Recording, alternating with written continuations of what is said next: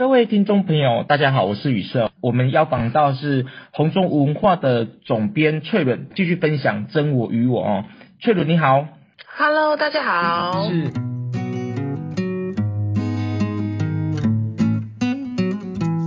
上礼拜呢，我们聊到真我与我的那一本书啊，那我们聊到了修行的五个的步骤。今天的这一本书，我们来聊到是呃日处真我，那可以跟我们分享一下日处真我这本书的背景吗？日主真我呢，是说，呃，拉玛那在呃道场里面开示的时候呢，当时在座的这些弟子或者是访客，他们是有在呃读书的呃识字的人哈，大部分都是男性嘛，那他们就会把这个访客来问的问题哦写下来，笔记下来，就好像是如果我们去听很重要的呃老师在讲课，那大家也会把呃重要的这个内容写下来。但是，嗯，他这个题材呢比较特别的地方啊，跟我们上个礼拜讲到真我信笺不一样的地方是说，这个作者他是啊他是男性啊，真我信笺其实非常特别，因为他作者是女性，那这是一个男性的这个角度，我觉得是相当的，呃，比较起来就比较啊比较直截了当吧，嗯，所以他对他其实每一篇都有一点像是。剧本吗？比如说他会很简单的说这个这呃呃几个字的去描述这个场景，就说哦是在呃什么状呃几点哈，大概是几点，然后是谁呃谁哪里来的客人来来问了什么样子的呃问题，然后呢他就会有会有对话。那当然有几则，嗯，有一些部分是像是日记题材，比较像是叙述的，这个也是非常精彩。那这本书的这个作者是呃穆达利尔，他也是。一个非常非常博学的人，所以其实，在当现在在啊留下来的这几本啊、有记录对话的对话录的，或是自己题材的，他们其实都是。非常非常认真哦，因为这个日记题材或者是对话录记记录下来，其实不是那种好一篇两篇的事情。大家如果有拿到几本这个，无论是日日主真我哈，或者是真我信笺好，或者是对话真我，这都会发现非常的厚。嗯，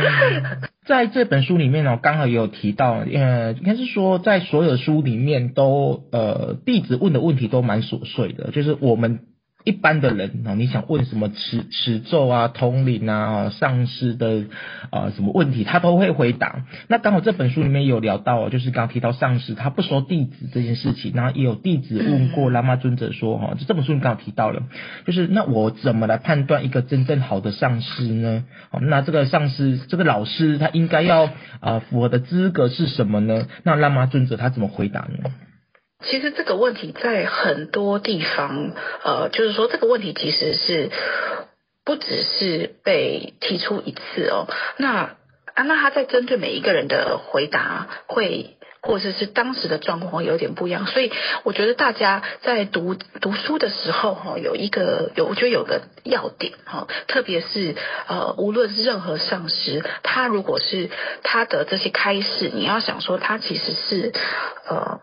当然说真理是没有时间或是空间限制的，但是你也必须要知道说，今天在底下听这个话哦，这个开示是对谁的那个开示？其实我觉得说，当然是我们已经不在现场，我们去听哈，看看说这个大家必须要了解说，每一个人听到的人哦，包括我们自己读者，其实每一个人的呃经历，好，每个人的。支持，还有无论是累世的这个呃修行的历程，其实都不一样。所以我觉得大家尽量在读呃无任何的灵修的书，都不要把它截成一句，然后当做金句，然后就是去头去尾。我觉得建议我我会建议不要这样子，你要看说他是对什么样子的人，然后那个人当时的状态是什么来修。那这个我觉得这个说法会稍微进阶一点，大家可能可以慢慢去去体会。所以简单讲，就是无论在书里面看到什么，都不要去头去尾的去说哦，那玛那真的说过这个这个这个这个，嗯。然后好像就说套用在自己身上哈，这样子是方便自己哦。嗯。那回到刚刚这个于是讲这个说，呃，我记得有一个回答是这个样子，他说你要去观察那个上司，啊，那个上司他可以自称是上司，或是别人说他是上司，可是他是不是你的老师呢？那你要去观察他的上司，你去看他啊，怎么跟人家啊，怎么跟他的周围的人呢？啊，无论是弟子啊，还有信徒是怎么去互动的？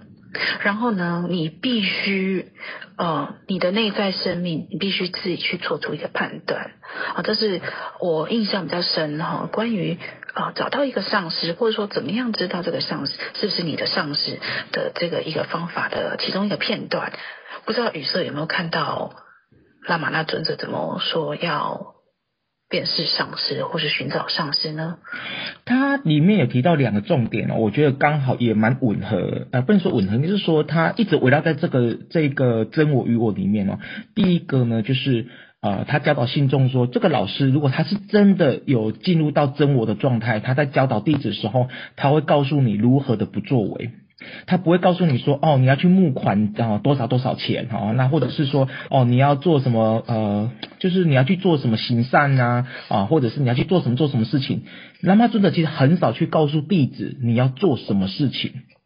所以他说，一个好的上师，因为他已经进入到真我的状态，所以当他在教导弟子的时候，他自然的，他不会叫你去做一些事情，他会让你，呃，就是让你回到那个那个宁静的状态。那第二个就是他会不断不断的在教导你怎么回到真我，就是回到宁静。他说，只要符合这两个条件的，他就是真正的上师。那再一个就是你刚刚所提到，就是说每一个人的上师其实还是回到你自己，就是你的因缘福报。跟你自己的灵性到什么程度，你自然就遇到那个上师。有时候不是因为你想要，他就能够得到的。这本书里面其实还聊到一个，我觉得还蛮有趣的一个一个问题哦，就是呃上礼拜你有聊到，就是你跟你上师啊、呃，就是呃就是因为他往生了嘛，那你开始去回应到说，呃当一个上司往生之后，你开始学会不依赖，那学会为人生负责任。那也事后呢，刚好在你自己的脸书上，你有聊到就是呃无作为这件事情啊，那来聊聊说到底怎么样才叫无作为？是呃是躺平摆烂不做事吗？叫无作为？那可是又要为自己的人生负责任，这个好像有点矛盾哦。好像哎，对啊，被你这样想好像有点矛盾。其实我我我我刚好有一个刚好看到一个新闻，就是说在那个南韩的济州岛有个放空比赛，就好像这几年在台湾也有人举办。那那他就放空，就说因为现在人压力很大。其实我觉得这是超超棒的一个 idea，就。现在放压力很大，所以要放松啊，所以就也要放开放大家交报名费。所以你要放空要缴报名费哦，然后到一个地方，大家聚集一个地方来比赛，然后他比赛时间就是九十分钟。那比赛规则是说，呃，不能看手机，好，一定的，看手机就不能放空，然后也不能看书，就说你不能。去一直去好像转移注意力去摄入那些知识哦，或者资讯，然后也不能东张西望，那眼睛不能闭起来，不然会很像在睡着哈、哦，睡觉。那那个工作人员他就会跑来，他帮你量一下，大概每十五分钟他聊一下你的心跳、你的脉搏，确认说你现在是在一个很放松的状态。其实这就跟你现在看，这很像是说我们现在很紧张，然后我们就是一直想要要不紧张、不紧张、不紧张。那这个时候就很，大家都知道这个像心理学上面的效应，你一直去注意它，你就越难。对，因为你所有的注意力都在这上面。那所以。放松不是说回到这个问题的本质，说放松嘛，放空不是什么都不要做吗？嗯、很简单，那大家都会说，对我就是要躺平，嗯哼，好，或者是我就是啊默默静静的，然后就哦，好像 一个呈现一个一个摆呃之前要摆烂好耍废的这种状态，可是仔细想想哈，其实要摆。呃，摆烂或者是耍废，其实不是那么简单的，因为呃，在每一个人的那个命运的设定是另不一样，所以每一个人他可能呃，你你你一出生的时候，你就会有一个，你就会带来你自身的这个性格，好、哦，另外是运气都不用讲了，就是一个性格，就是说你不不知觉的，就是比如说有些人就会不自觉的，他只要有。比赛的这件事情，你看小孩子有的人就想赢，嗯，他如果输了他会哭，嗯，但是小孩子的反应非常非常的直接，嗯，就说他会有他自己的这个偏好。你说一个好胜心很强的小孩，你叫他放空，或是放松，或是把这个好胜心放掉，这容易吗？嗯哼，这不容易。你叫他躺平。容易嘛？嗯哦，所以这个事情其实不如我们所想象中中的这个容易。那再看看，就是像最近过世的这个英国女王，嗯，从她的这个格局哈、哦、来看，她可以躺平吗？嗯，她不可以，她出生就操劳。他出生不是不是跟大家一起念什么国语、数学、自然时候，他出生就开始就是他为了这个他要登基做准备，所以他就是要念法律，所以他是非常熟悉这个呃法治的这个部分，这这方面的知识，大家可以去看那个影集，这种王王冠啊，或者其他关于他相关的这个叙述都有讲到，说女王她就开始学怎么样从小。治理一个国家，那大家当然是看到说，哦，女王权力很大，呃呃，享尽荣华富贵啊，很多什么，呃，她的资产多少啊，哈，她有什么，还有什么稀稀有的这个呃珍宝啊，还是什么？可是她其实承担了非常的重大的这个责任，也是我们一般人所难以想象的。那你说她可以躺平吗？嗯，她她不是，她不能用她的意志力去躺平，因为她。就是他的这个格局是一个奋起，就是他就是一个去承担、一个去扛这个大局哦，承担重责大任的人，所以他这辈子都没有，就他真的躺平就是现在，嗯，就是那一口气没有来了，他就躺平，嗯，所以其实躺平不像我们想象中这么 这么容易，嗯，那修行要修是有没有办法去跳脱我们原本的这个层次？去找到一个呃，有人可能说一个一，或是神，或者是呃大我，或者是无论是什么样子的连接，或是不论是一个神，或是多个神，都是，就是说有没有办法脱离我们现在这个用人性啊、呃、人为在思考的这个这个层次？那这个努力呢，是拉玛那在讲唯一一个他所要努力的这个部分，嗯哼，修行的努力。修行的努力是说，我们有没有讲一个呃词，像是说，我们有没有发这个心？我们有没有这个愿力？我们有没有这个动力去开始？这只是一个启动哦。然后之后呢，我们有没有办法去行拉玛那或拉玛那这个法门？比如说探究真我，或是其他修行的方式？哪一种都是，就说到底我们的这个修行方式是什么？我们有没有办法一门深入的去就这样子去探究，然后把把我们这个人性的这个部分慢慢的剥离，然后进入到一个比较精微的这个层面。嗯，然后当然是再进一步，就是像是啊、呃，我们讲到说哦，真我，我们找到我们自己的真我，我跟我们真我，我们真我合一。这个境界。好，那我我回到你刚才所说的这个这个这个耍废啊、放空啊这个部分哦，就是千万不要以为拉玛尊者所说的不作为就是耍废啊，然后钱拼命花啊，然后就把自己装成就是在浪费时间，不是哦，是你必须要先看到你自己的业力在哪里，因为拉玛尊者在《日处真我》还是哪一本书里面。有一次，他就跟他的牛对话，他很喜欢一只牛，呃、那个牛是他的呃信众嘛，对不对？啊？就是他的一个女信众转世的，然后一只嗯一只牛，对，然后呢，他就跟他对话，然后呢，他在跟他聊聊天的时候呢，就有信众说啊，拉玛尊者啊，那个外面有人来找你了，然后拉玛尊者就跟那个牛讲说，牛牛啊，你看吧，你在这里是你的业力，可是我要去面对信众，这是我的业力，那我也没办法拒绝他。我就去做这件事情了。就是如果你没有看到你自己存在的这个位置，你是没有资格耍废的。因为耍废不是每天躺着没事干了，不是哦，是你要很清楚的看见你自己存在的位置是什么。比如说你是老师啊，你是女生啊，你是什么时候？你有你自己的位置，那你必须要先臣服你的位置，你接受了，你不能够去违抗这些明明命中没呃。没有注定要发生的事情，你硬要做这件事情，那这个不是耍废，这个就是贪求嘛。所以我觉得你刚才讲的那一段的故事里面，我觉得要让。听众啊、呃，就听众朋友，你要很清楚知道，不作为它有很多的层次跟步骤。那拉玛尊者他讲的不作为，其实有一点点像我们道德经所讲的无为。而那个，我记得我以前研究所时候，那个我们的老师啊，他研究这个老子的道德经，他就跟信众讲说，就是人生就是要不作为，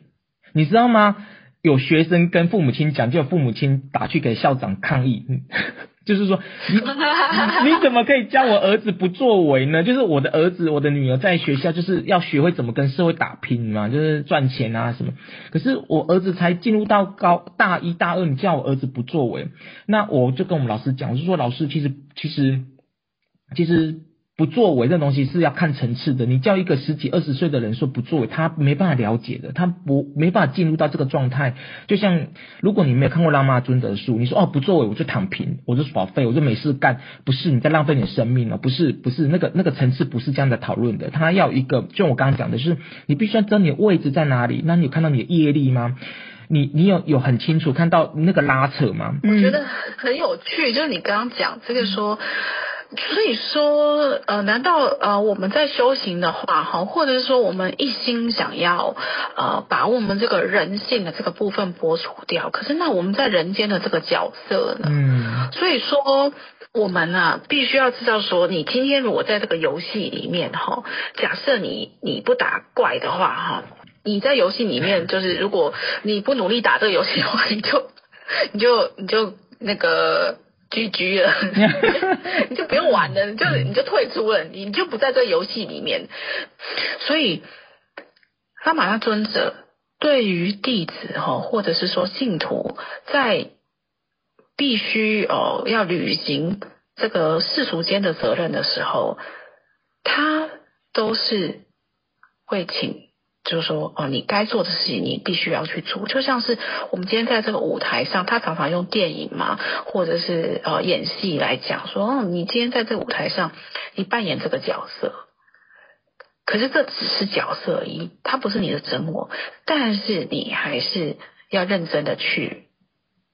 扮演这个角色。嗯，那差别就是说，当你有在修行的时候，你就不会去认同这个角色，你就不会去认同这个身体，身体所五五呃五官哈五感所感受到的东西，你也不会觉得那个就是针对你的哦，你他他没有办法真的伤到你的灵魂。嗯嗯嗯嗯。刚刚我刚刚讲到这个五官，就是说说我们就会因为我们有这些感官，所以我们就会有各种的感受哦。无论是呃痛啦、痒啦、哦舒服啊、甚至是呃眼睛看到的啊、呃、各种漂亮的景色、丑陋的景色，耳朵听到的不好听的声音，或是呃美妙的这个声音，这些都是因为我们打开了我们的这个五感，然后去抓取，哦去收去。抽到我们自己身身体里面，然后我们的心啊，我们的脑，我们脑的意识，然后就会开始说：哦，我喜欢这个啊，我不喜欢这个，我喜欢香的，我不喜欢臭的，我喜欢听好听的话，我不喜欢听很嘈杂的东西。好，类似像这样子的这些，我们就开始有了这个好恶。这个就是拉玛那尊者常常在书里面会讲到说那个的。I I 就是他用一个这个括号起来，就说我我，他说我开始去感知到这个小我，我们的五感打开，开始的，就是一个，它就是一个那个瞬间。所以再讲深一点点哈，我怕又 我怕又超出时间啊，快要超出时间，就说我们在深睡的时候哦，深睡无梦的时候，没有梦的时候哦，深睡的时候。的那一个状态，也就是我们认为，呃，我们在醒来的时候认为说，当时我们处在那个状态的时候，是最能够被修复的那个状态，能量又可以住进来的这个状态，那个是一个最接近真我的那个状态，就是什么都没有，没有那些潜意识在演那些戏，台上也没有，我们也没有扮演任任何角色，我们那个时候就只是。在一个深睡无梦的那个状态。嗯嗯嗯嗯嗯。呃。总编，你的回答刚好也回应了在聊天室当中有人询问到，请问日处真我与空灵跟放空这三种状态有什么差别吗？那其实如果这个这个位的听众，如果你有认真听的话，其实啊。总编已经回答你的问题了，就是那个真我啊，就是那个状态到底是什么？那你只要一知道一个就好，你不知道，你不需要知道三个嘛？你你你不需要知道呃这个酒精啊、好饮料啊、汽水的差别，你不用全喝，你只要喝过，你只要很认真的去感受水。那你再去喝汽水，你就知道两者差别了哈。那你不需要多喝这个什么什么酒酒酒类的饮料，因为你只要喝一种，你就知道三种。所以你问的这三种状态，是因为你都没有进入过，所以你就问了三种。那其实你只要 啊，也很犀利，很好，很犀利哦。对对对对，好。那有人说，那我刚才我刚才所分享的啊，就是看着夜来，看着夜去哦，接受跟臣服。那他。啊、呃，在聊天室说，就好像在看追剧一样哦，看着剧来，看着剧走啊，练练习静默。那我我我想要讲是说，呃，这个都是理论，就是讲都很好听嘛，就是啊，这个就是静默啊，然后就是呃呃夜来呃就不执着，夜去也不贪求，这些都可以讲得很好听。但是你要去看书，你要去知道一个点，就是谁在看，好，这到底是谁在看？那你有去去感应到那个看？的那个主体跟客体嘛，那如果我讲了你听不懂，那代表是你对这两句话你是没有办法真正去了解的，因为这个书里面讲的喇嘛尊者他很厉害的地方是他不跟你讲废话，哦，他没有用那种冠冕堂皇的东西跟你讲讲的天花乱坠什么没有，他就跟你讲实在，呃，你要去了解是到底是谁在看，那你有看到那个看的人是谁吗？那如果你没有办法抽开的话，那么你是没有办法知道那个看。那个业的来来去去的，不然他就只是一个很好听，就像很多身心老师可以把话讲很漂亮，但是他并没有到达那个状态。那这个日主真我他讲的很好，就是看到底是谁在看。我的体会说，有时候哈，呃，如果大家没有进入任何团体哈，然后我觉得也是尽量说，呃，可以跟。呃，你觉得好像呃可以学习的对象在一起哦，那你今天想要学什么，就跟什么样子的人呃比较亲近。我觉得这个是对自己呃，如果他这个学习的这个对象的作为哦，他可以给你一些提醒的时候，甚至是给你一些灵感说，哦，其实我好像可以怎么样来做，然后来提升自己，或者是呃。帮助身心的这个部分哦，一些比较觉得沉重的地方拨除，我觉得这就是要亲近，亲近这个呃啊没有办法亲近上师，亲近呃呃僧人哈，或是亲近这个同修哈，呃，我觉得换一句话来说，就是亲近一些你觉得能够呃对你的这个呃在修行上面有办法提升的，无论是呃。人啊，无论是空间，我觉得这个都很值得啊。如果没有一个实体的道场，日月呃山水都是你的道场，嗯哦。然后如果真的找不到，呃，觉得说啊，我周围都好像没有人知道我我我在讲什么，或者是说呃，大家我周围的人刚好没有跟我一样有类似的烦恼哈，来听我们。聊一聊，我觉得也是一个方法，或者是把书买回家。呃，我觉得可以看书。真的，真的。如果没有办法买，没有关系，去图书馆借，图书馆也有。就说其实是非常非常多元的。那切记说，不要去抓取那个片面的，或者是说，好像因为呃现在流行那种，比如说啊某种有些像京剧啊，或者是这样子的东西，不要去。断头断尾哦，拿来自己去解释自己好像某种生命的状态，或是觉得好像拿来去认可自己现在好像修行的这个程度，我觉得这个很危险，嗯，尽量不要这么，或是说，我觉得应该不要这样子做。我觉得自自修呃很好，但是你的自修要有路径跟方法。那我个人真的觉得说，像喇嘛尊者的书哦，就是你把它买来看，那看不懂没关系，你就。一直开始看哦，就像读英文一样哦，就是很痛苦，可是 你就只能每天强迫自己坐在电脑前读英文，读一个小时。我相信半年、一年之后，你的你你那个那个对英文的那种连结跟通通通彻感，它会出现哦。那那个日后呢，我跟总编有日呃有考虑要开一个读书分享会啊。那总编说希望不要造成大家经济上的困难，希望呢能够就是我们后来找到一个中呃中道的方法，就是可以用买书啊，你只要买书任何一本啊，我们一系列的书，比如说像我们啊聊了很多。呃，真我信箋、日主真我，然后这个对话真我这些啊，这是一系列的，那我们就来聊这些书。只要有书跟收据，那你只要传到我们的 Telegram 来，那就可以加入我们读书会。那直播我们还是会继续开啊，但是两边所聊的内容就比较不一样。直播比较像是聊天。